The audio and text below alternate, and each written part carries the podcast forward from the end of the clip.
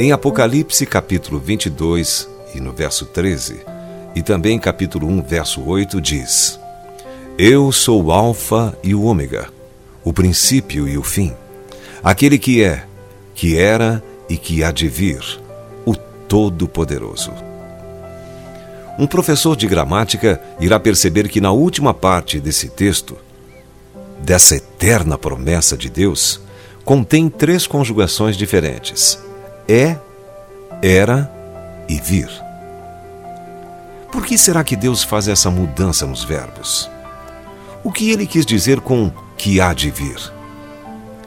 Quer dizer que ele, de maneira eterna, está sempre irrompendo sobre nós. Vemos a mesma coisa em Mateus, onde se faz referência a Cristo como aquele que haveria de vir. O que ele será é o que ele é agora e também o que ele sempre foi: o único, eterno e imutável. Ele já é perfeito, porque eu, o Senhor, não mudo, diz Malaquias capítulo 3, verso 6. Sim, mas é diferente para nós como indivíduos. Estamos sempre encontrando algo de novo nele. Suponha que você esteja na beira de um rio, dentro dele. Você está no rio, mas o rio continua correndo em sua direção e passando por você. E a água na qual estamos hoje será a mesma sobre a qual alguém estará passando amanhã, uma vez que a água continua seu curso. Deus é assim. Chegamos a Ele, Ele está ali, e ainda assim continua vindo até nós.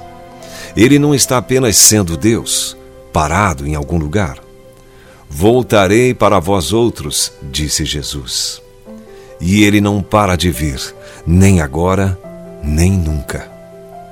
O profeta do Antigo Testamento captou uma parte disso. Minha alma continuamente os recorda e se abate dentro de mim. Quero trazer à memória o que me pode dar esperança. As misericórdias do Senhor são a causa de não sermos consumidos, porque as suas misericórdias não têm fim, renovam-se cada manhã. Grande é a tua fidelidade. A minha porção é o Senhor, diz a minha alma. Portanto, esperarei nele. Bom é o Senhor para os que esperam por ele, para a alma que o busca. Bom é aguardar a salvação do Senhor, e isso em silêncio. Lamentações, capítulo 3, versos 20 a 26.